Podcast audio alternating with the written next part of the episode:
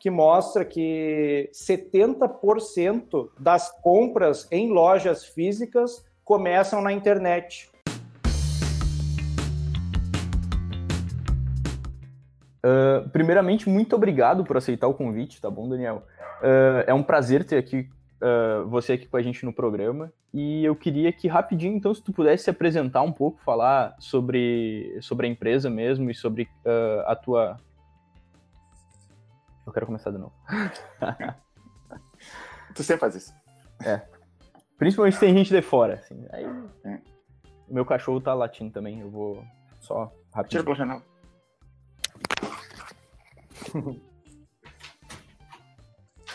É o, eu terceirizei o... meu cachorro por uns dias, porque eu tô em construção lá em casa e tá lá na minha sogra, e sabe que paz que é sem cachorro. eu tenho uma grande, é. Tu mora em casa ou apartamento? Casa. É, eu também. Daí eu tenho no pátio, assim, é, tá chovendo, assim, meu Deus, tá tudo embarrado, assim. Eu comprei porque minha filha tinha medo de cachorro, né? Eu não, vamos quebrar isso daí. É.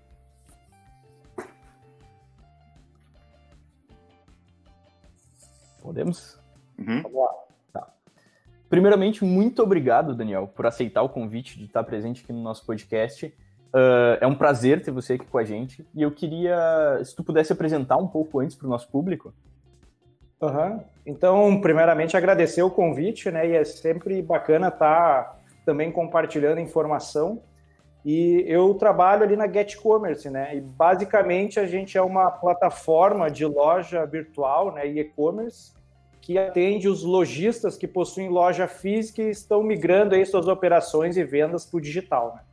Então, nesse uh, setor, assim, nessa área de comércio eletrônico, ali a gente tem ali o, uma boa experiência aí de trabalhar 24 horas por dia nisso. Né?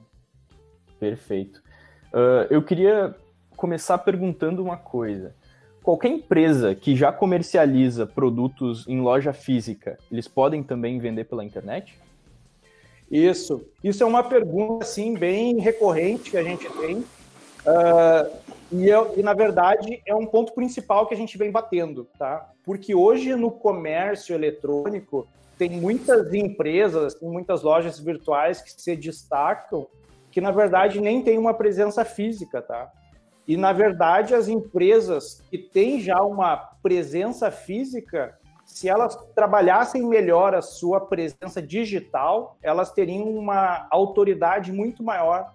Então, na verdade, quem tem já uma operação física e pensa em levar para o digital, já passou da hora, né? porque na verdade ela leva muito mais vantagem do que essas outras empresas que são só digital, porque já tem todo um histórico, podem mostrar lá a sua operação física. Em geral, são empresas tradicionais da cidade, né? Então elas levam muita vantagem assim de levar a sua operação física já para o digital. Mesmo que ela não nem venda nada, né, online. Só de ter o catálogo online é uma grande vantagem porque se a pessoa está entrando lá, quer consultar, quer se informar sobre a empresa antes de ir na loja física e fazer uma compra. Exato. A gente até tem um dado que, que no último summit ali que a gente fez do evento, que mostra que 70% das compras em lojas físicas começam na internet. Aí começam como? Ah, se eu quero comprar um tênis, a primeira coisa que eu vou fazer é botar no Google, pesquisar, ou ir num grupo lá do Facebook, etc. Então, se tu não tem pelo menos um catálogo na internet ali, o, qualquer presença, um Instagram, uma página de Face que seja, tu não vai ser encontrado, né? Então. nem vai, não vai ser lembrado. Exato. E hoje é, é muito fácil assim de tu ter tipo, comprovar isso aí, porque é só tu pensar como é que tu faz, né? Tipo, ah, eu vou comprar uma televisão, o que, que eu faço? pô, dificilmente vai ser diferente de pesquisar na internet, né? Então, se, se a empresa não tiver lá, vai se tornar muito mais difícil de ser encontrada, né? E é barato colocar uma loja virtual é, é, para funcionar?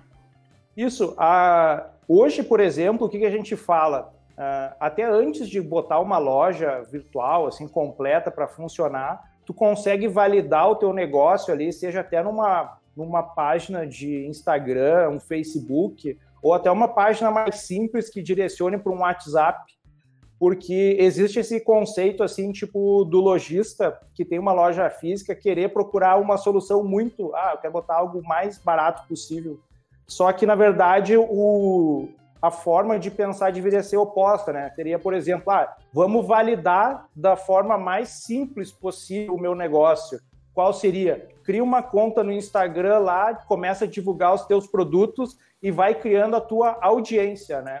Então, uh, divulga na loja física, etc. E daí, conforme tu tem essa audiência, daí sim tu pode pensar já em estruturar melhor uma operação uh, de loja virtual. Mas hoje ali, por exemplo, é, é muito barato, né? Começar do jeito certo. Então tu começa ali, tipo, desde investimento fixo ali, que com a gente gira na faixa de 200, 250 reais por mês, que tu tem uma solução completa, como tu também pode vender gratuitamente via WhatsApp, via Facebook, etc. Né? Mas eu vejo que tem muita gente que não quer investir nada, né? É. Mas assim, Aí... ó, se for uma loja física, ele não tem problema em, em, reformar a loja física, comprar móveis, e não quer investir nada numa loja virtual. Só que Isso. não adianta, tem que investir alguma coisa, né, para fazer direito. Exato. Nem que seja o teu tempo em estudar como é que tu vai fazer essa loja funcionar. Olha só, isso aí é bem, é bem, verdade. E a gente até fez uma oficina com uma amostra de clientes aqui que a gente tinha, que assim, ó, uh, o que, que a gente avaliou? A gente pegou o volume de pessoas que iam na loja física deles. Aí girava ali 50 a cento e poucas pessoas por dia na loja física. E na loja física ele oferecia quais ações? Ah, a gente dá cafezinho, uh, oferece um brindezinho, uma cortesia, uh, uma condição diferenciada. Aí beleza. Daí tu pega quantas visitas ele teve na loja virtual. Em torno ali de 20 esses aí, era de 20 a 40 mil visitas por mês na loja virtual. Daí a gente perguntava, e, na, e no virtual, o que, que tu tem feito para essas pessoas? Ah, não, nessas eu não faço nada, porque é tudo digital, então eu não preciso fazer nada. Aí aquela coisa, né? Mero engano. Porque, pô, tu tem 40 mil pessoas te visitando e tu não tá fazendo um trabalho de remarketing, né?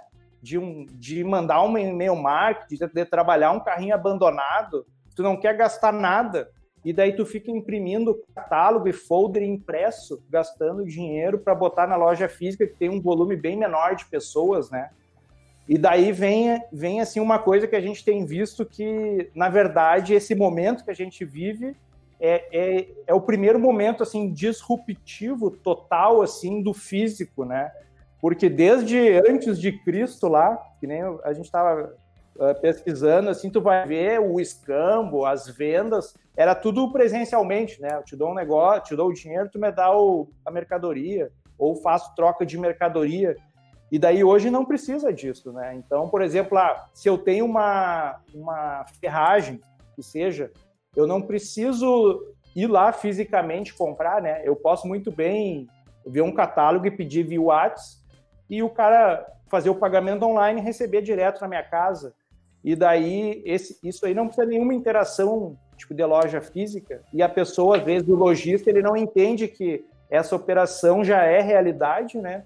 E que poderia se tornar muito mais sustentável, atingir um público maior do que ficar só esperando o pessoal entrar na loja física, né? Com Sim. certeza. Eu acho muito interessante isso que tu disse sobre sobre imprimir folders, né, essa comparação, mas não trabalhar um remarketing, um carrinho abandonado, alguma coisa mais nesse sentido. E é muito engraçado isso para mim porque é muito mais fácil de tu medir as ações justamente no meio digital, né? Tu consegue saber se aquele dinheiro que tu investiu em remarketing ele tá de fato te trazendo faturamento para tua empresa ou não. Uhum. Enquanto tu imprime um milhão de banners, tu simplesmente não vai conseguir saber se foi isso, se foi alguma outra coisa que trouxe o cara de volta. Uh, é, é, muito mais subjetivo no presencial.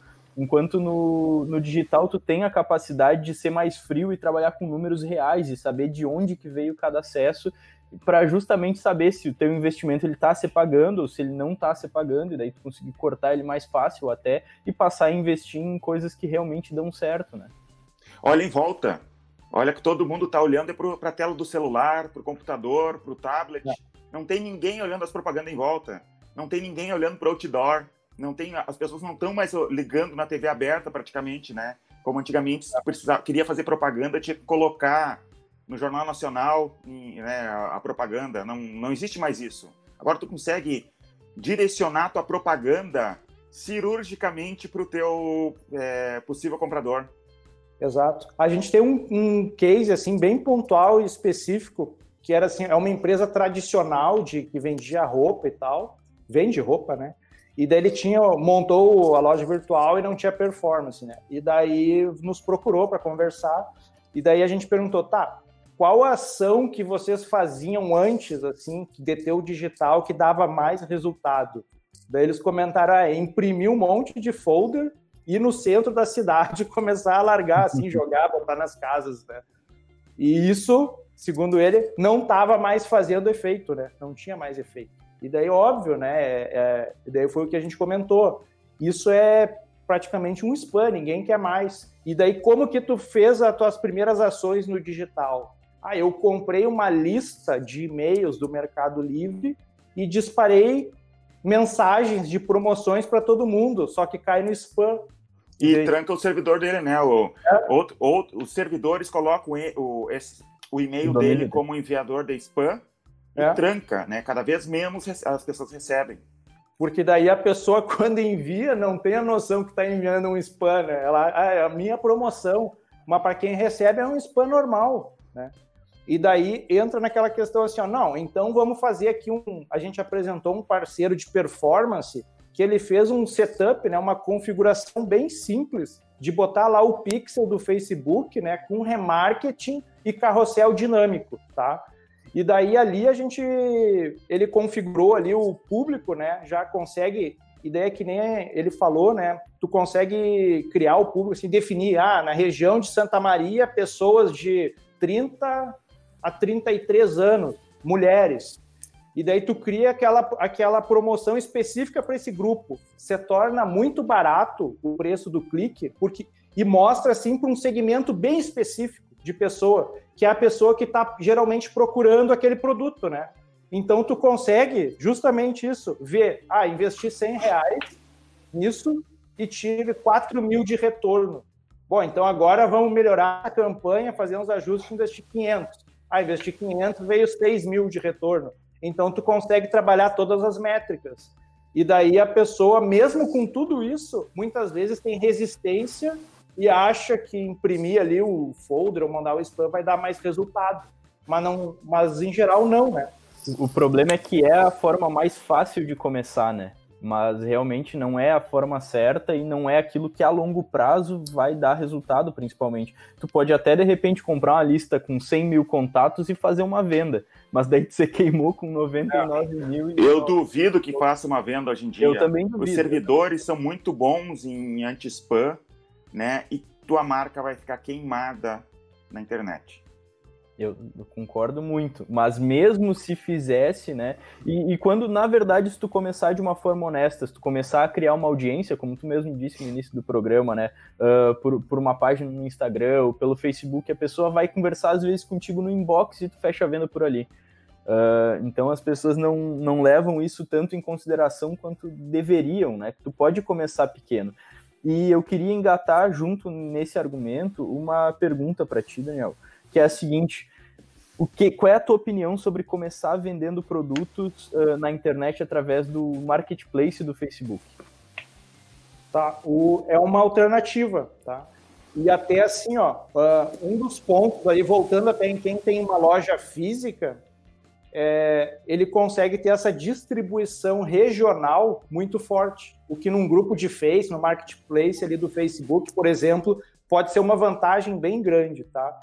Porque existe um erro assim também de estratégia inicial, que é o cara que vai iniciar, ah, vou montar minha loja virtual, lá tenho minha loja de ferragem, vou montar minha loja virtual e eu quero, será que eu consigo vender para os Estados Unidos, para o Japão, sabe? O cara já pensa em dominar o mundo, tá? E muitas vezes o que ele mais precisa é ter esse anúncio ali no, no Facebook lá do, do marketplace com um remarketing bem regional, porque o cara que está querendo comprar os produtos dele está no bairro dele pesquisando em sites lá de São Paulo, outros estados, e está quase por fechar essa venda, sabe? Essa compra.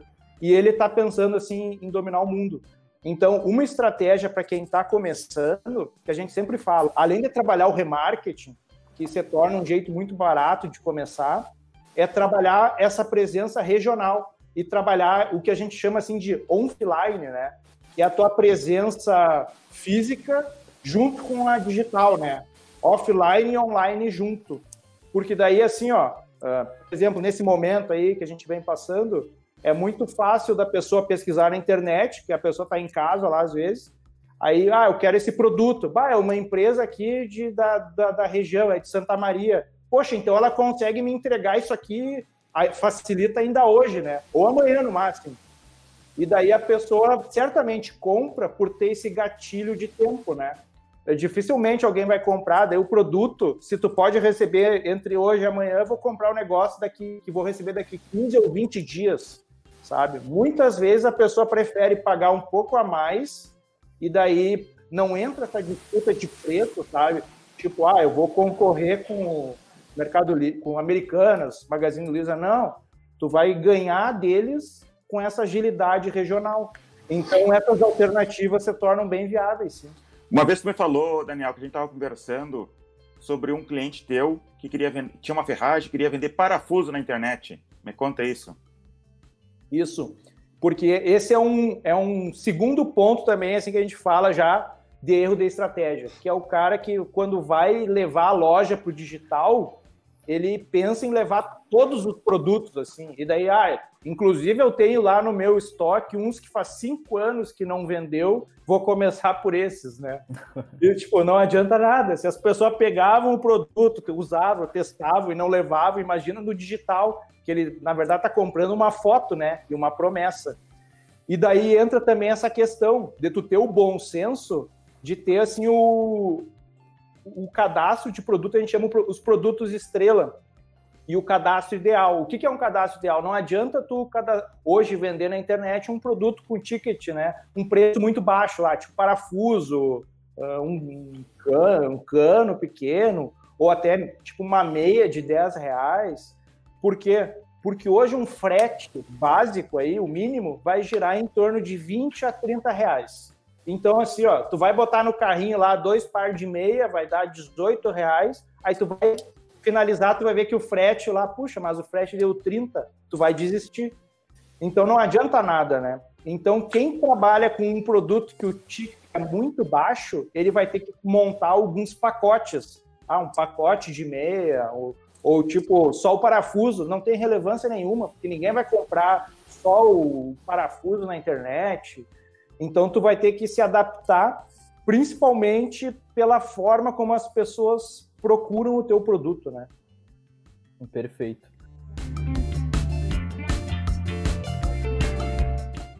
É possível também unir uma loja virtual com WhatsApp, por exemplo, ou com alguma rede social para facilitar o contato. Eu penso mais em casos de o cliente ter muitas dúvidas para tirar porque é um produto um pouco mais específico, é alguma coisa que precisa ser conversada antes. Qual é, é a tua opinião sobre isso? Isso. Não, isso aí é. A gente sempre fala assim que é essencial, tá? E vem até um ponto principal assim, ó. A pessoa tem a operação lá, tem a loja física, aí já está vendendo no, no WhatsApp, já recebe solicitação tá? Mas tem um problema o WhatsApp, porque não calcula, o, não calcula o frete, tu vai ter que passar um link de pagamento, não desconta o teu estoque. Então, tipo, por que, que é o ideal ter a loja virtual integrada? Porque, tipo, estaria tudo interligado, né? E, só que daí, às vezes, vem esse mindset da exclusão, sabe? O cara já vende no WhatsApp, assim. E daí, não, agora eu vou montar minha loja virtual para tirar o WhatsApp do, não quero mais o WhatsApp. Daí vem aquela pergunta, tá, mas tu quer vender mais ou tu quer reduzir as vendas? Porque se tu quer vender mais, o ideal é tu ir integrando canais. Aí tu Sim. integra ali o WhatsApp numa loja virtual, integra o Facebook e fica tudo sincronizado. E daí até entra aquela questão que, que é bem bacana, que a gente fala assim, ó, uh, o ponto inicial é tu ter a base do teu negócio bem feita, tá? Então, o que, que é a base? Ah, como emitir a nota fiscal, como tu vai fazer ali a parte de gestão mesmo, né? Então a gente tem até aquele um setup bacana, que é o cara bota, por exemplo, o e-gestor, aí faz todos os cadastros ali bonitinho e tal. A gente consegue conectar a loja virtual no e-gestor, então tu mantém os estoques sincronizados entre até a loja física e a loja virtual.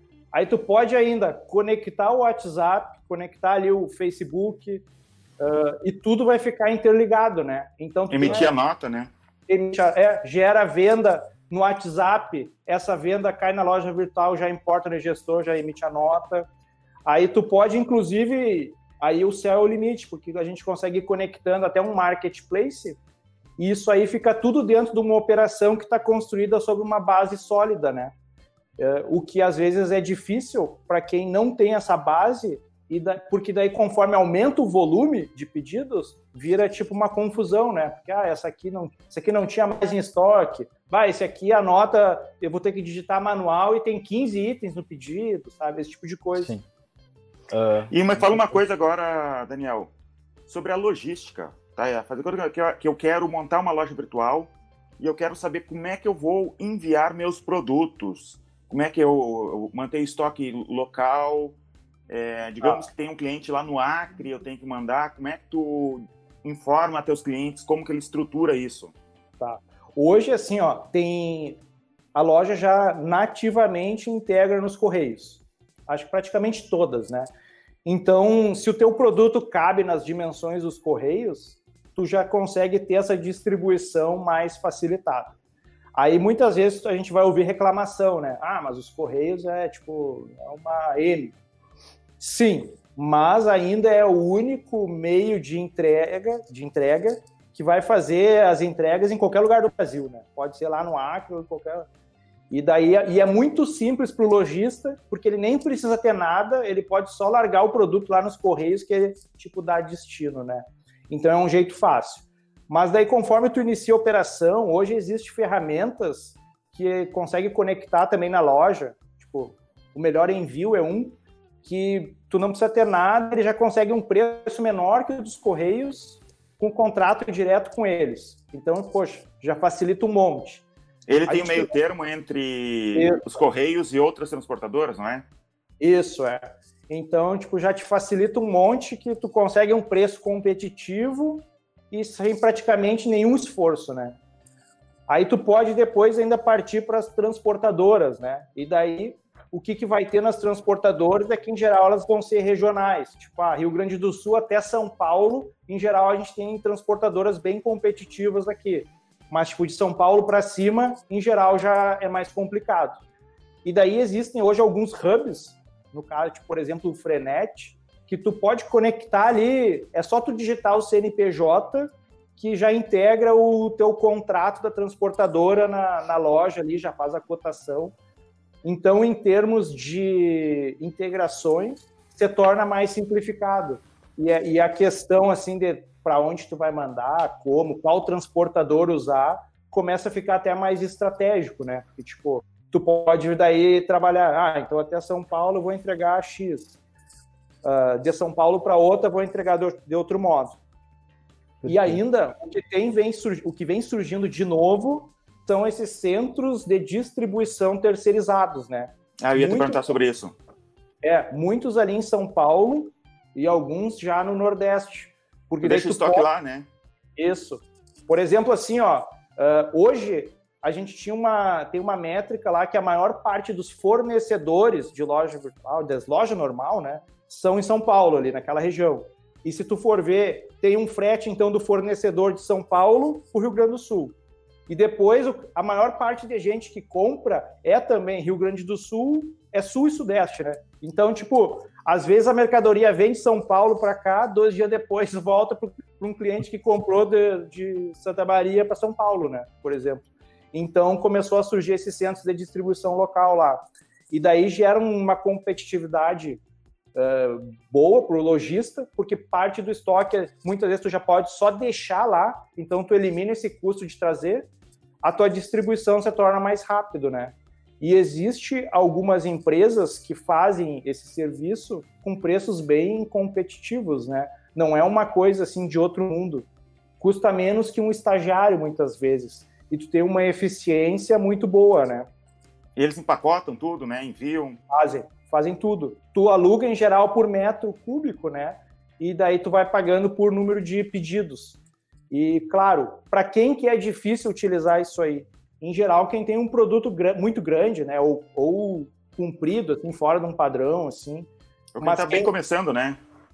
Não tem volume na, na loja virtual ainda, bem pouquinho volume mas tem alguns que têm planos justamente para quem está começando. Mas, ah, por é. exemplo, assim, ó, quem vende roupa, roupa tá? Ah, se o cara tomar um estoque lá de 10 camisetas, 10 calças, 10 casacos, é um volume pequeno, né? Então, tipo, fica lá, não tem galho.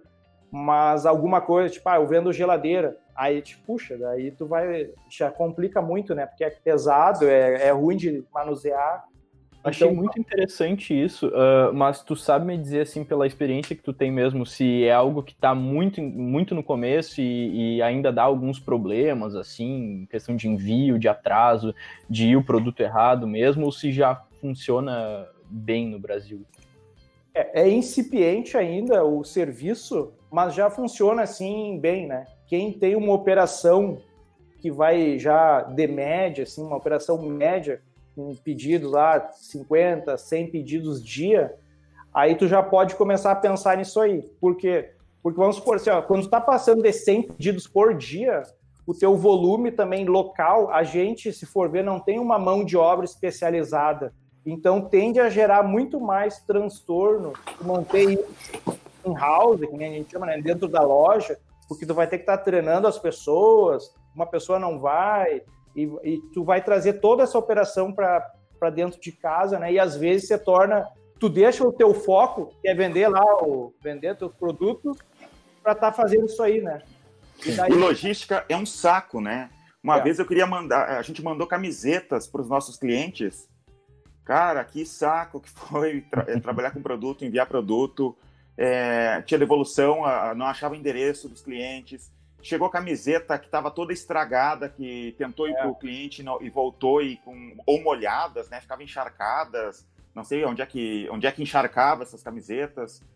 É um saco, né? Não, e, e isso aí que tu tá falando assim, ó, é bem importante assim, ó, é, no sentido que muitas vezes o lojista ele vai iniciar a operação assim para vender digitalmente e ele imagina que tudo vai ser perfeito, tá? E daí ele vai lá, embrulha com todo carinho, às vezes a mercadoria e tal. E ah, agora acabou, acabou, tá entregue. Mas não, né? Vai vai estar tá concluído mesmo quando o cliente lá na ponta receber esse produto e muitas vezes, vamos supor, ah, pelos próprios correios, tu bateu lá, não tava o cara para receber e daí tava chovendo, molhou, o cara jogou na caminhonete. Imagina não enviar uma caneca. Exato. Ou tipo um lustre, né? Um lustre todo de vidro, com ticket alto, né? Pulando assim num caminhão lá para o Nordeste. Então é, é complicado. A gente tem um caso, por exemplo, de um cliente que vendia mesas de sinuca, tá? De, e daí um, uh, vendeu algumas assim num, de um mármore especial lá pro, pro norte, tá? E de, de, de a cada 10, duas quebravam. E daí ele, tipo, acabou que, ó, é meio que inviável eu com meu, manter a operação vendendo lá. Daí, tipo, ele restringiu ali, tipo, até São Paulo, por causa justamente do frete. Até não ter uma e... opção melhor, né? Só para a gente deixar claro, né, principalmente para quem nunca trabalhou com, com venda para clientes de fora antes, através de transportador ou através dos correios, Uh, acredito que a maior parte delas não se responsabiliza pelo estado em que o produto chega, né? Se tu manda algo no correio, se tu não tinha colocado seguro e tu paga mais caro para colocar seguro uh, e chegou quebrado, é o lojista mesmo que acaba tomando esse prejuízo, né? Isso é uma coisa. É. E por isso que é sempre importante fazer esse cálculo certo, né? De qual que é teu custo de log... custo logístico considerando se, é, se o teu produto corre o risco de quebrar ou de roubar, né, de colocar o seguro, né, e sempre também tem, tem em mente que em torno de 5 a 10% vai dar logística reversa, né? Tipo, ah, o cara... Devolução. É, o cara comprou um, um tênis, comprou dois tênis e devolveu um, entendeu? O cliente é, hoje está no direito, tá pela lei, está no direito dele, né? Mas então, e o que, que ocorre? Em torno de 5% ali dos pedidos no Brasil acabam tendo essa devolução. Então, tu também tem que ter a, a, esse cálculo. E não trabalhar assim muito justo, né? Por isso que acaba sendo estratégico, né? Porque se tu trabalha muito justo, aí no primeiro que tu vai, tipo, fazer a logística reversa ali, tu já vai tomar um prejuízo grande. E como é que a Amazon consegue essa logística tão perfeita que eles têm a preço com de frete tão barato? Isso, porque ali no, acaba sendo uma diferença de infraestrutura muito grande, né? E eles vêm trabalhando, uh, montando uma estrutura própria, né? Aí até entra esse caso aqui no Rio Grande do Sul agora, que ficou mais essas semanas aí em notícia do Mercado Livre, né? O Mercado Livre também vem fazendo um movimento no mesmo sentido e de ter centros de distribuição regionais e com pontos de entrega e coleta próprios, né? Então, tipo, eles estão credenciando assim um restaurante para receber e entregar mercadorias. E daí isso aí tu consegue encurtar um prazo aí de sete dias em dois, três dias, né? E daí é o, o mesmo efeito, o efeito Amazon, né? Tu promete em quatro, entrega em dois ainda. Né? Entrega Sim, entrega muito rápido. É, é muito rápido. Então, justamente porque eles levam essa questão de logística muito a sério e hoje já tem assim uma eles têm esse olho bem grande em cima dos correios e tal para levar essa mesma mesma agilidade para ganhar participação né, nos Correios. Quem ganha é o consumidor, né? Porque todo mundo vai ter que se adaptar, as, as transportadoras vão ter que se adaptar, vão ter que entregar mais rápido os produtos, porque senão é. um pequeno lojista não vai conseguir concorrer e não vai, não vai vender. Exato. E daí entra naquelas situações que não cabe contra, né? Ou só protestar, assim, mas de fato planejar como que dentro desse cenário tu consegue ganhar performance. E daí, as, muitas vezes, vai ser tipo, ah, numa região de atuação eu vou ter um, um cenário bem competitivo, e daí tu vai ter que trabalhar essa estratégia competitiva ali. Por exemplo, quem está no Rio Grande do Sul é a região sul e sudeste ali, o filão competitivo, e deixar um pouco de lado ali o resto, uh, porque tu não se torna competitivo, né? Então não adianta, é, entra aquele cenário de tu querer pegar o mundo sem dominar a tua própria rua, né? Sim. Exato. E o que, que tu me fala dos marketplaces, por exemplo, vender no Mercado Livre? Como é que funciona para mim vender dentro da Amazon, ou tá. do Netshoes, ou da Magazine Luiza?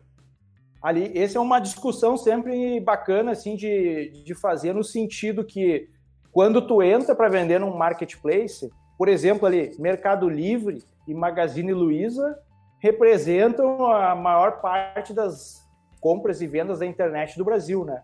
Então, tu tá vendendo num desses marketplaces, consegue te acelerar muito ali o processo de crescimento, né?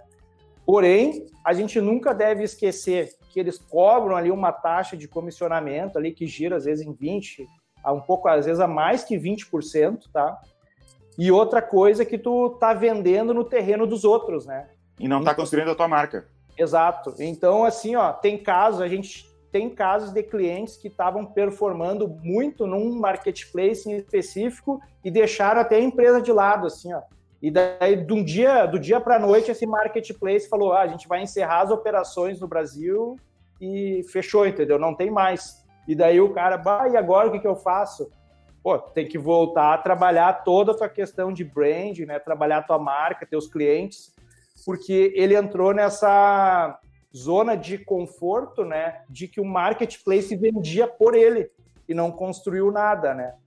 Como também a gente tem diversos clientes que muitas vezes ali estão performando ali no Mercado Livre e sei lá, um concorrente começa ali um movimento de denunciar e tal, o Mercado Livre bloqueia a conta dele. Aí fica lá 90 dias bloqueada e se tu não, se tu só tem aquele canal lá dedicado, tu não consegue vender.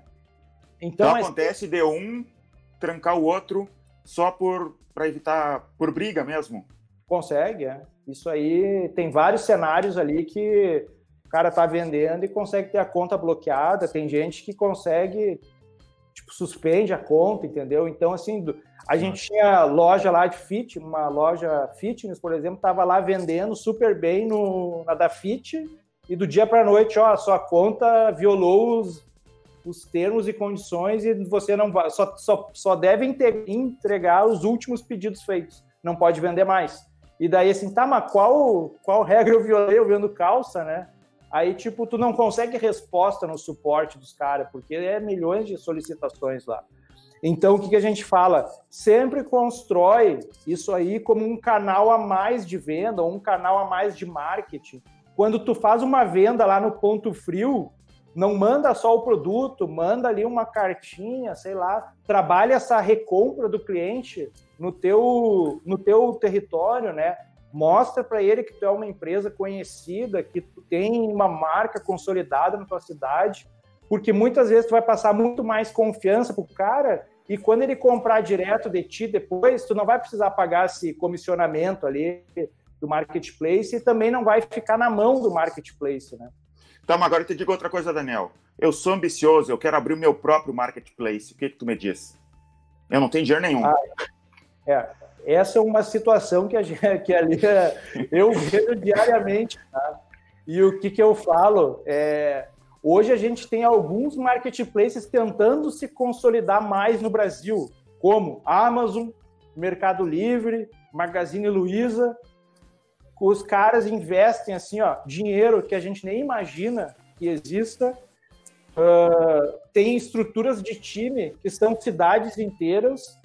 E daí, quando tu pensa em montar um marketplace, eu sempre vejo assim que é, é vai ser muito, muito difícil tu competir com eles. Então, assim, ó, ou teu marketplace vai ter que ser assim, ó, super nichado, tá? Então, tipo, ah, eu trabalho eu já nem sei, assim, o, porque eles começam a pegar tanto mercado que tu já nem sabe mais o que é nichado. Mas tem que ser, assim, super nichado para conseguir, porque hoje o mais comum é o lojista normal ali que tem uma loja aproveitar esse canhão de audiência que eles têm para vender mais, entendeu? E não por montar um marketplace, porque imagina quanto de dinheiro precisaria investir de marketing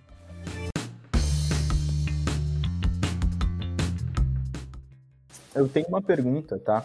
Assim, pensando no caso de uma empresa que tem uma loja física, mas nunca entrou uh, no comércio digital. Qual é o primeiro passo para começar a vender pela internet? É assinar uma plataforma de e-commerce? É registrar um domínio na internet? Como é que eu começo? Quais são os primeiros passos mesmo para? Tá. O que, que a gente sempre recomenda, né? É a, a primeira coisa, assim, para tu vender digitalmente é montar a base, do, tu ter a base do teu negócio, tá? Então, o que a gente fala? Ah, precisa CNPJ? Claro que precisa, né? Porque vender pela internet ou físico só muda onde tu vai estar tá vendendo, né? Vai precisar de um sistema de gestão? Vai precisar. Porque tu tem que pagar que imposto? Tem que pagar? tem que pagar. Tipo, ah, eu, eu, eu sou MEI, não preciso emitir nota, eu, tem dúvida, tem tipo discussões sobre isso, né? Eu, eu não quero entrar no mérito, mas numa venda interestadual, tu corre um risco grande de atravessar o estado da tua mercadoria sem nota, tá? Por mais que seja MEI. Tá? Então eu já vi de tudo que é caso. Então tu precisaria ter um sistema de gestão bem definido.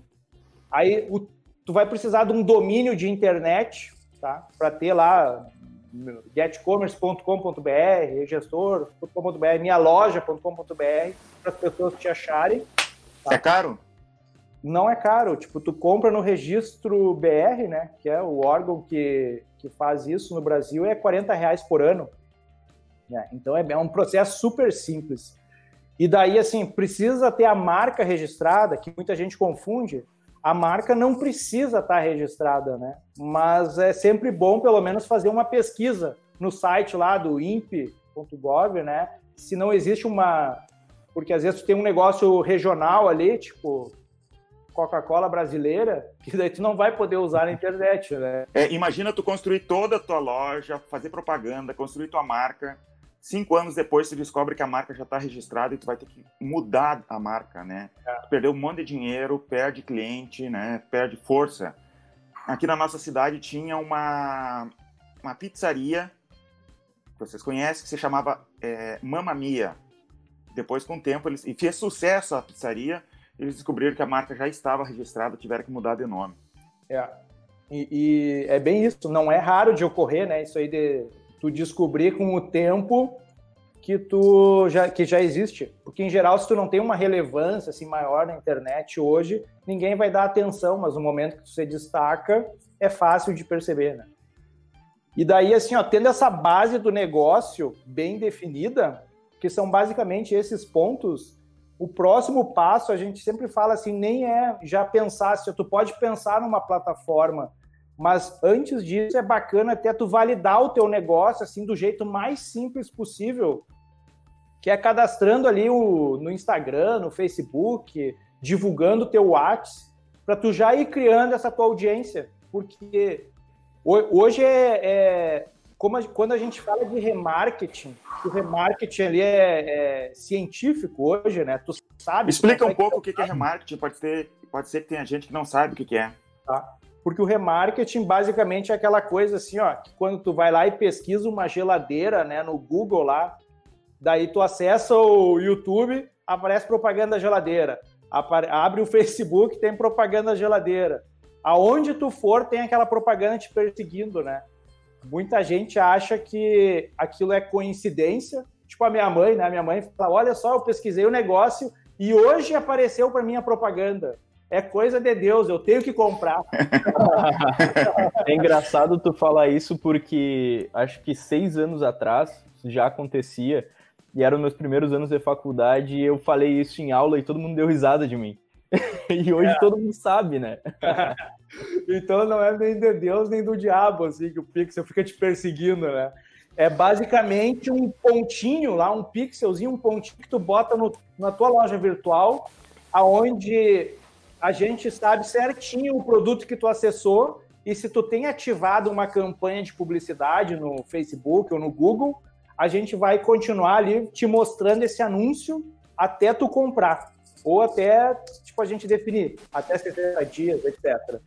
Então, esse hoje é o jeito mais simples e barato de tu conseguir vender na internet, né? E daí assim, ó, o gancho que eu queria fazer ali é que existe uma taxa de conversão média no Brasil, tá? Que o que, que é? Que é conversão é venda, né? Quantas pessoas que acessaram teu site realizaram uma compra. E daí essa taxa hoje no Brasil gira em torno de 1 a 3%, tá? Então a cada 100 pessoas que acessarem o teu site, tu tem a probabilidade de fazer de uma a três vendas, tá? Esse é um número frio. E daí o que acontece? Para tu ter venda, tu tem que ter visita. Porque se tu tiver 10 mil visitas, aí tu vai ter chance de fazer lá N vendas. Se tu tiver 5 mil visitas, tu tem a metade dessa probabilidade. E isso é... E é muito pouco provável que alguém que entrou a primeira vez no teu site, não te conhece, vai sair comprando. Pode acontecer, mas é raro. Então, por isso que é importante remarketing né? Exato, Fica batendo exato. na cabeça, aquela marca na cabeça da pessoa, olha, eu existo, eu tô aqui, ela vai se acostumando com a tua marca e uma hora ela compra. É, e o bacana, assim, que para quem não conhece, o cara imagina assim, pô, mas para investir no Google e no Face vai ser caro. Cara, tem é muito barato porque tu bota assim esse remarketing para exibir, muitas vezes é, tipo, é, é menos da metade de um centavo a exibição, né? Quando é o remarketing. Então, se torna muito barato, assim, de tu atingir lá um público de mil pessoas do remarketing. É diferente tu... O Face e o Google consideram diferente ele exibir um produto que tu tá interessado, né? Tu tá interessado do que tu fazer um spam lá no impulsionar aquele, né? Vai lá e impulsiona, porque aquele em geral não converte em nada, né? Não converte em vendas, é só publicidade. E praticamente quando tu dá o impulsionar ali no botãozinho aquele, tu só tá dando o dinheiro para eles, né? E o remarketing não, eles é barato porque eles vão mostrar só para quem está interessado no teu produto. E tu cria um público que tu pode depois pedir para o Facebook ou para o Google procurar pessoas parecidas, com características parecidas, né? Dá para ampliar o teu público usando o público do remarketing. Exato. E daí, assim, ó, até a gente fala, é, define a base do negócio, depois cria uma oferta, né, do teu produto, né, certinho, tipo isso aí, ticket médio, ter a foto, nome bem cadastrado e define o teu público, né, a tua persona. E daí tu pode botar lá o remarketing para criar esse público. Aí tu vai estar tá lá. Se tu for ver, assim, três, seis meses de trabalho com isso, assim, um trabalho sério, aí tu consegue impulsionar o teu negócio, porque daí assim, ó, ah, eu tenho um, eu tenho meu público bem definido em Santa Maria e agora eu vou querer criar uma operação mais forte em São Leopoldo. Aí tu consegue dar o look alike lá, né? Que é tipo, pega esse mesmo público aqui, meu cliente que eu vendo aqui em Santa Maria e cria um público em São Leopoldo. E tu consegue trabalhar o remarketing lá com o mesmo perfil de pessoas né, e que acaba potencializando muito mais as vendas. Com certeza. Eu quero fazer uma pergunta também, que eu sei que existe esse problema e as pessoas não prestam atenção. Fraude no pagamento, cartão de crédito falso, é... como, é que tu, como é que eu lido com isso na minha loja virtual? Tá, isso, isso é muito importante, tá? Porque hoje, basicamente, a gente tem duas maneiras de receber os dinheiros ali do, das vendas pela internet. Uma que é via o PagSeguro, uh, PayPal, uh, Mercado Pago, que são intermediadores, né? E, ele, e esses, todos esses serviços, eles já incluem uma taxa de, a taxa mais, né? Que já inclui a análise de fraude, análise de risco e até uma cobertura em cima de, das compras, né? Em geral, assim, ó, em termos de taxa, essas aí vão cobrar de 3 a 5%, tá? Sobre a venda, sobre a venda feita. E daí a gente tem via adquirente, tá? Que que, que é adquirente? É direto, tipo rede ou cielo, tá? Uh, via direto adquirente é como se tu tivesse uma maquininha, essas de receber, assim, física, plugada na loja. A taxa, em geral, a gente tem, tipo, taxa de 1,5%, 1,99%, são taxas bem menores, porém, é assim, ó, ele só verifica se tem dinheiro no cartão no, ou não, né? Se tem, passa, tá? E na prática, o que, que acontece? Se tu pluga direto uma adquirente sem contratar uma análise de risco, montar um time de, de fraude, acontece que o cliente ali, por lei, ele pode seis meses depois que comprou o teu produto dar o chargeback, né? Tipo, dizer que essa compra não é dele no cartão dele e o dinheiro volta. Se é via adquirente, eles não questionam nada, o dinheiro volta do comprador e tu acaba ficando no prejuízo porque eles só sacam o dinheiro da tua conta, né? E via PagSeguro, esses aí, acontece que eles fazem uma análise de risco em cima do cliente e daí, muitas vezes, tu vai ver lá, ah, a compra foi negada. Daí diz, motivo, ah, política de análise de risco.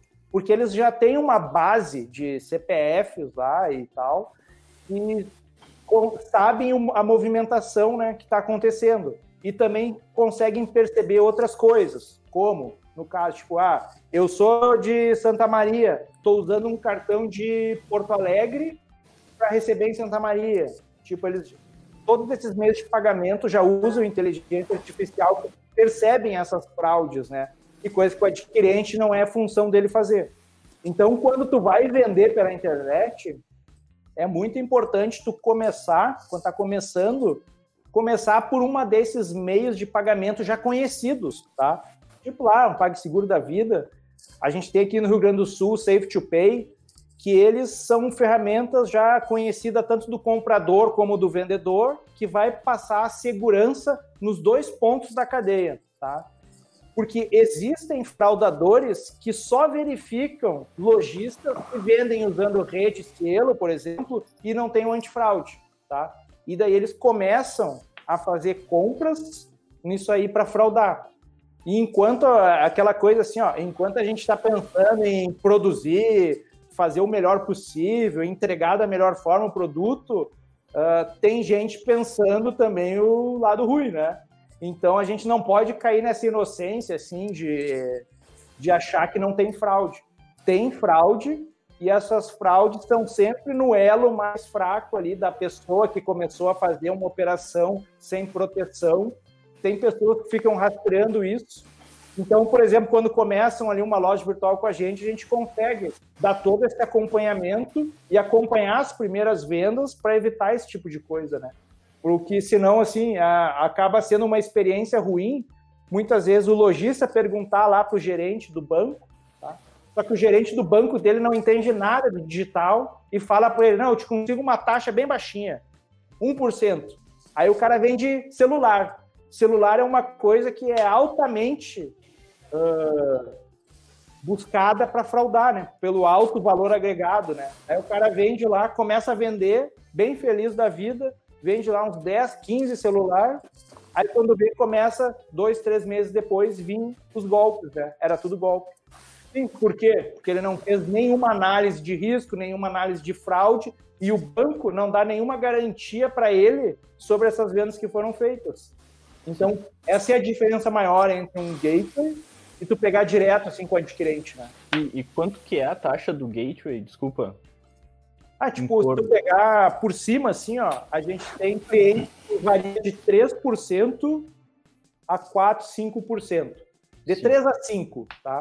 E quem pega direto no gateway varia ali de 1,5% a daí 5%, tá?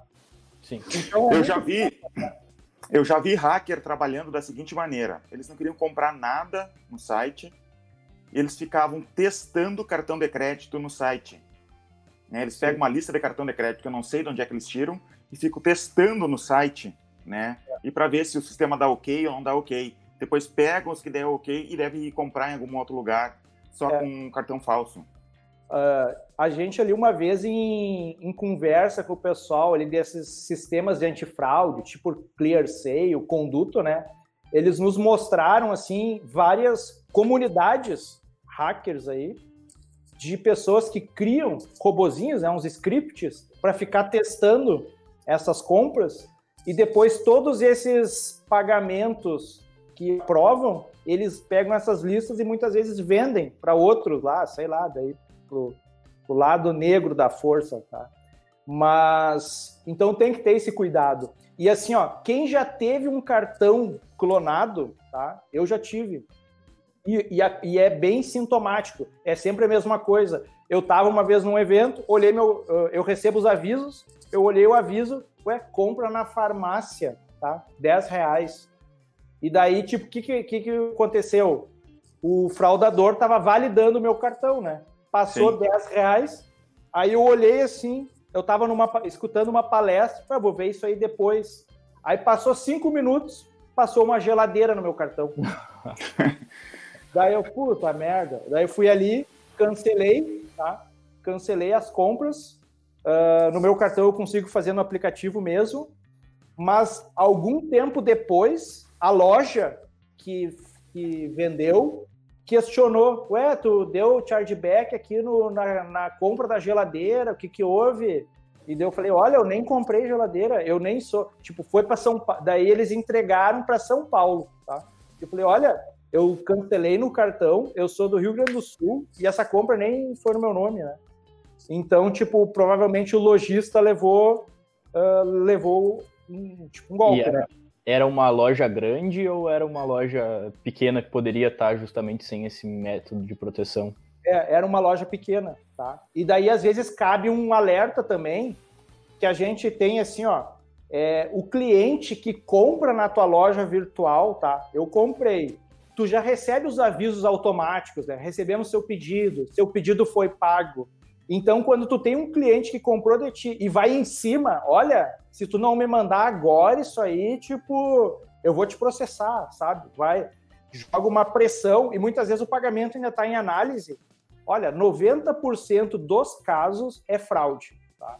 E, e muitas vezes, se o lojista não tem essa experiência, a gente já teve casos do lojista acionar o nosso suporte, o suporte falar, olha, é fraude, Aí o meio de pagamento confirmar é fraude, e daí o lojista mesmo assim entregar o produto porque o cara estava mandando o WhatsApp sem parar, sabe? Então, é, é, tudo isso é sintoma que tu vai ser fraudado, né? Então, é, existe sim um cuidado grande que tu deve ter, e por isso que é importante tu estar tá bem assessorado, né? Para não tomar um, e daí cabe aquele que tu comentou das taxas. Às vezes, por questão de 1%, meio por cento, tu acaba perdendo lá 2, 3 mil reais, sabe? Que se tu fosse tirar nessa taxa de 1%, representa três meses de trabalho tranquilo, usando um método de pagamento correto. E se todo o teu lucro que tu tinha ganho nas outras vendas, você é. foi, né? É. Então, Eu acho vezes... que o principal risco é até isso que tu falou, né? Que eles identificam o teu site como uh, sem proteção e começam a fazer muito mais. Então, daqui a pouco, a primeira é, é dois mil reais que tu toma. Daí daqui a, eles percebem isso e começam a fazer 15, 20, 30 vendas, compras no teu é. site, uh, justamente para aplicar o golpe depois. É. E daí, muitas vezes, a pessoa que não tem a experiência digital acha que não está acontecendo nada. E assim, ó, uma situação, por exemplo, que não tem a ver diretamente com isso, mas que mostra que muitas vezes o pessoal tem uma certa inocência, é tipo assim, ó, tá, tu vai montar tua loja virtual, aí tu vende, sei lá, vamos, vamos supor que seja tênis, aí tu entra no Netshoes, copia as fotos de um outro cara e copia todas as descrições dele igualzinho no teu site. Isso aí não adianta muito para a questão de otimização de busca, porque o Google percebe, né? Ele sabe que o outro publicou antes, tem muito mais relevância e tu está copiando. E a gente muitas vezes fala isso pro. Sempre falamos isso, né? E daí o que acontece, eu já, já escutei perguntas do, da pessoa falar assim: não, mas eu faço assim, ó. Eu copio pelo celular, passo num Docs e daí acessa em outro computador. Ele não tem como saber que sou eu. Aí, pô, tá, mas não tem nada a ver isso aí, né? ah, eu, eu acesso sempre pela meia-noite uh, num computador com proxy de sala escura. Tipo, mas não, não, vai fazer, sabe? Não vai fazer diferença nenhuma. A informação tá lá, entendeu? Sim. Sim. O Google, o Google sabe todos os teus hábitos já, não vai saber que tu tá. O Google sabe mais da gente do que a nossa mãe. É, sabe mais que, a, que nós mesmos, né? É. Exatamente. Uh, eu tenho mais uma pergunta para fazer. A seguinte, tá? Uh, também voltando para o caso de uma empresa que vende já o seu produto físico, uh, em loja física, e quer começar a vender pela internet. Uh, eu devo anunciar que eu estou vendendo pela internet para os meus clientes que já compram aqui, abrir mais esse canal para eles, porque como tu mesmo disse, né, uh, vai ter uma taxa do cartão de crédito ali de, de 3 a, a 5%, eu posso estar tá aumentando os meus custos também, mas ao mesmo tempo eu entendo a importância disso, e eu, eu queria perguntar qual é a tua opinião, assim, o que, que tu acha que é. são os benefícios de, de divulgar isso para o teu público presencial? É, eu, eu sou da opinião sempre que de convergência, né? Convergir as ações para gerar mais impacto, tá? Então, por exemplo, assim, ó, eu tenho uma operação física, puxa, eu, eu vejo como extremamente importante tu divulgar que tu está vendendo na internet. O, o, inclusive, assim, ó, tem várias pesquisas que mostram que quando tu oferece a opção de retirada na loja, quando a pessoa vai retirar, tu, ela acaba sempre levando mais alguma coisa no momento da retirada ou na próxima compra, tá? Então acaba sendo uma forma de tu mostrar a tua autoridade, tá? Por exemplo, esse caso da retirada, tu pode deixar o cliente comprar na internet e retirar na tua loja e daí ou mostrar para ele mais opções quando ele estiver lá, e vai passar credibilidade, autoridade, ele vai inclusive falar para outras pessoas, né? na compra naquela loja, o cara pode ir lá comprar e retirar, são sérios. Uh, como também eu vejo também diversas operações que às vezes divulgam assim, ó, tipo, ah, agora com vendas na internet. Eu já vi até gente botando outdoor. Agora compre no nosso site, sem botar o site, entendeu? Então, por isso que é importante porque... E tu vê, né, isso do, de, de, eles querem divulgar no outdoor, um site é. outdoor. É. Né? Aqui, aqui na nossa cidade tem um supermercado, é, entre na nossa comunidade do Telegram. E é. daí aqueles, como é que é o nome, aquele... QR Code? QR Code. É, eu, tive... O cara coloca na internet. Eu acho que provavelmente nunca ninguém passou, leu aquele QR Code, mas tudo bem. é, porque ali, ó, qual seria uma solução ideal? faz um remarketing em cima desse grupo do Telegram, né? Então é bem simples. Tu vai ter um custo até, acho, muitas vezes reduzido. Mas assim, ó, é, entra muito a questão da marca. E daí é importante tu divulgar, por exemplo, o teu site. Divulga o site na sacola, divulga no, nos folder, uh, faz as pessoas acessarem, porque muitas vezes daqui a pouco vai acontecer situações que elas queriam comprar de ti, mas não tem como ir até lá. E olhando na internet, vai ali, chama no WhatsApp, já faz uma compra, sabe? E isso serve para muita gente, tá? Uh, inclusive, assim, ó, tem gente que me perguntava uh, numa outra workshop que a gente estava falando, tinha um cliente que vendia gás, gás, telegás, e dele me perguntou, mas vale a pena eu vender gás? Porque eu não, eu não tenho como vender no Walmart. E daí eu veio aquela questão assim, ó, tá, mas tu não precisa vender o gás no Walmart tu tem que divulgar na tua região que o cara pode pedir online e em duas horas tá na tua casa. Eu não quero te ligar para pedir gás, entendeu? Perder meu tempo. E daí ele, uma baita estratégia, né? Ele começou a anunciar o remarketing no bairro dele, e daí, tipo, os pedidos subiram um monte, né? Porque a pessoa, ah, eu quero gás, vai digitar no Google lá, entrega de gás, aparece a propagandinha, clica, já paga e o cara traz o gás, entendeu? E tu vai ver, nem é uma loja assim que, tipo, ah, o cara vende uh, roupa tal. Não, é um serviço local. Tá? Mas mesmo que não tivesse na loja, né, o pagamento, tudo, só dele é. achar o site. Isso, é só dele achar o telefone, às vezes, já ajuda muito, né? É. Então no o caso, site melhor ainda. No caso dele, tem até uma opção assim de pagar online, pagar em dinheiro, troco para quanto, né? ou traz a maquininha. Então já, tipo, elimina toda uma conversa, né? Que tu Sim. vai ali, compra e tu já sabe que vai estar tá recebendo, né? Hum, perfeito. Uh, tem algumas, alguns pontos que eu trouxe aqui para a gente conversar também, que é mais em questão de, da loja virtual em si, né? Uh, eu acredito que seja importante da gente pontuar a importância da loja virtual poder ser acessada pelo celular, ela ter um, um layout para celular também, para smartphone. Uh, ter uma página sobre a empresa, né? Porque às vezes a empresa está começando a vender pela internet e quantas vezes tu já não entrou em site que simplesmente tu não sabia de quem era esse site, tu fica um pouco perdido. Será que eu posso confiar ou será que eu vou vou comprar numa Walmart mesmo, numa empresa maior? uh, fica com esse pé atrás. Eu acredito que essa seja uma das coisas, principalmente se tiver ali o teu, a, de onde que tu é, o teu endereço, passa uma confiabilidade muito maior assim para a pessoa que, que vai poder comprar. Uh, as fotos também são algo que muitas vezes o pessoal usa fotos de baixa qualidade, que isso fica horrível no, em uma loja virtual, né?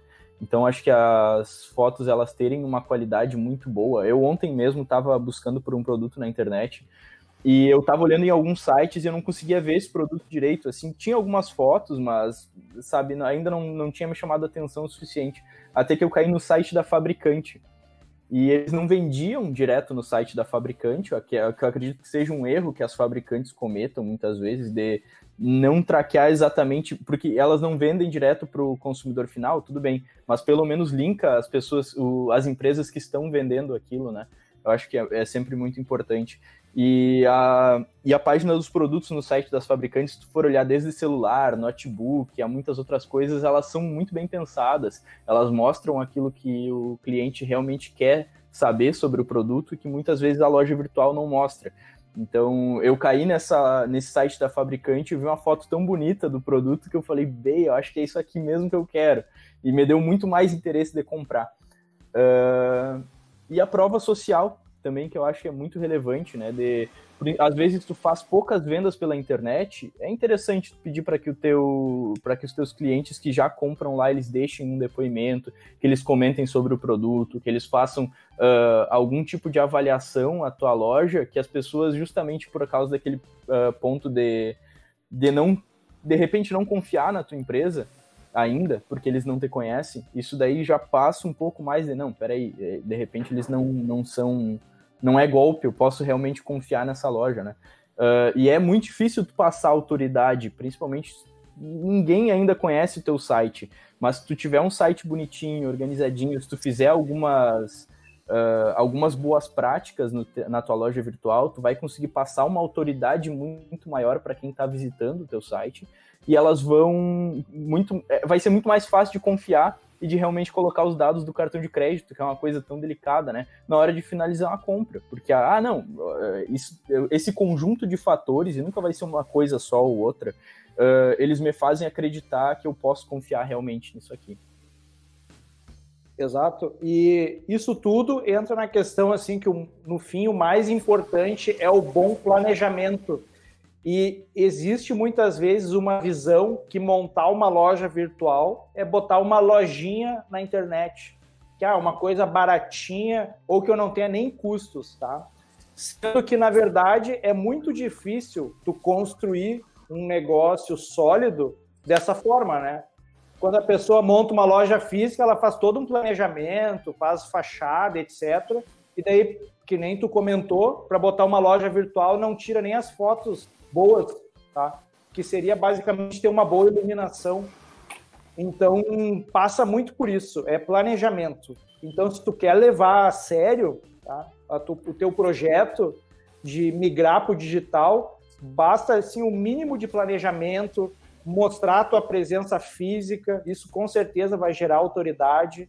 Uh, usar ferramentas aí que de mercado, porque também passa credibilidade, porque as pessoas já conhecem hoje em dia, né? E tu buscar assim, quem assim aquela coisa de buscar só um custo baixo, não faz muito sentido porque o custo é relativo. Tu tem que, tu consegue medir na internet. Ah, eu estou faturando tanto e o meu custo é X. Então, na verdade, tu consegue projetar esse crescimento e, e o negócio se torna escalável. Então, sempre é, é importante é, todo esse planejamento e trabalhar assim de forma omnichannel, né, multicanal a tua imagem. Sim, perfeito. Eu acho muito relevante isso que tu falou sobre o, sobre o preço, né? Porque às vezes a empresa não vai conseguir bater o preço de uma grande varejista do mercado mas também não é necessário se tu souber destacar os pontos positivos da pessoa poder comprar no, na tua empresa, que é, por exemplo, um frete no mesmo dia. Alguma entrega que tu consiga fazer, principalmente para uma loja mais regional, né, mais, no município, não é coisa do outro mundo. É tu realmente só é só tu ter a estrutura do teu planejamento, como tu mesmo disse, para possibilitar isso e saber demonstrar isso para as pessoas que estão visitando a loja. Olha, meu preço é um pouco mais alto, de repente é 20, 50 reais mais caro. Mas olha só o que eu consigo te entregar que ele não consegue. Porque se tu não mostrar isso, a pessoa vai simplesmente achar que a única diferença é o preço. Há um exemplo bem prático aqui, ó, que aconteceu ontem aqui comigo. Uh, queimou a minha cafeteira. Tá? Daí eu, puxa, eu preciso de café. Aí fui na internet.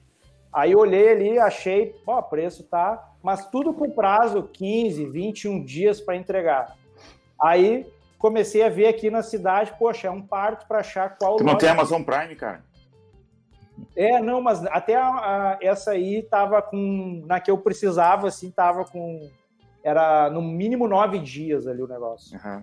E daí eu acabei, tipo, li, começando a ligar para algumas empresas, daí também não achei, tipo, o pessoal não sabia por telefone, puxa, daí de noite ali eu ainda pesquisando. E sem café, o pior de tudo. É, não, achei o WhatsApp de um, aí hoje de manhã cedo, é a primeira hora do dia ali, o cara, ah, tu tem a cafeteira tal, cara, tenho. Aí me passou o preço, e daí, putz, era 70 reais a mais lá do que da, e daí eu pensei assim, pá, passar dois dias sem café? Não, não tem. Eu falei, ó, se eu trouxer isso aí até as 10 horas, já traz a maquininha. Aí. Traz o pó junto. deu, deu 20 minutos, o cara tava ali. Paguei. Paguei mais caro, sabe? Por quê? Porque eu, é uma coisa que eu queria. Entendeu? Eu não, eu não, não é como ficar mais sem o café. É. E, e muitas vezes o brasileiro, por natureza, é ansioso eu tenho certeza ali que nas nossas lojas ali, a maior parte das vendas locais são justamente dessa mesma situação. O cara que está comprando uma roupa na quinta-feira porque precisava sair para uma balada, entendeu? Sim. E paga mais caro. O cara que está comprando uma cadeira porque não quer esperar 20 dias, entendeu? E daí, se tu vai botar, às vezes, o cara. Ah, o, o, que a gente vê muita gente falar, pedala isso no cartão e, e vai, entendeu? Eu, eu me identifico muito com esse exemplo que tu deu. Do café? Não, da, da, de realmente comprar algo, pagar um pouco mais caro, mas receber o quanto antes. Assim, eu sou muito. Eu assim. também sou assim.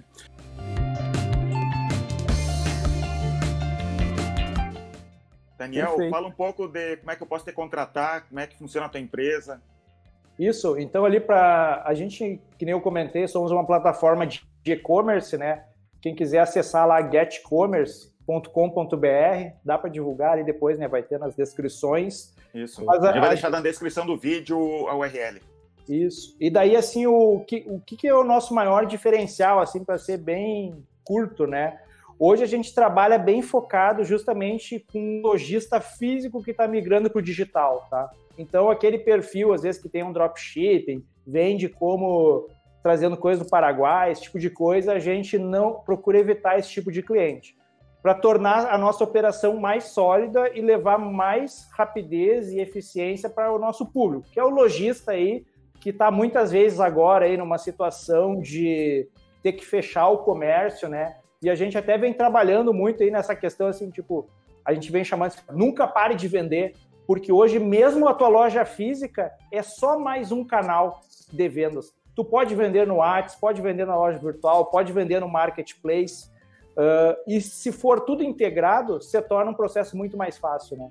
Então, quem procura essa facilidade de iniciar a loja com um plano, um plano, um plano fixo, a gente tem cliente ali que fatura pouco, como tem cliente que fatura milhão por mês, e pago ali a mensalidade fixa num cloud dedicado. Então, esse tipo de cliente que está pensando em levar o seu negócio físico para o digital, pode nos procurar ali, que a gente tem todos o, os caminhos ali, o passo a passo, né?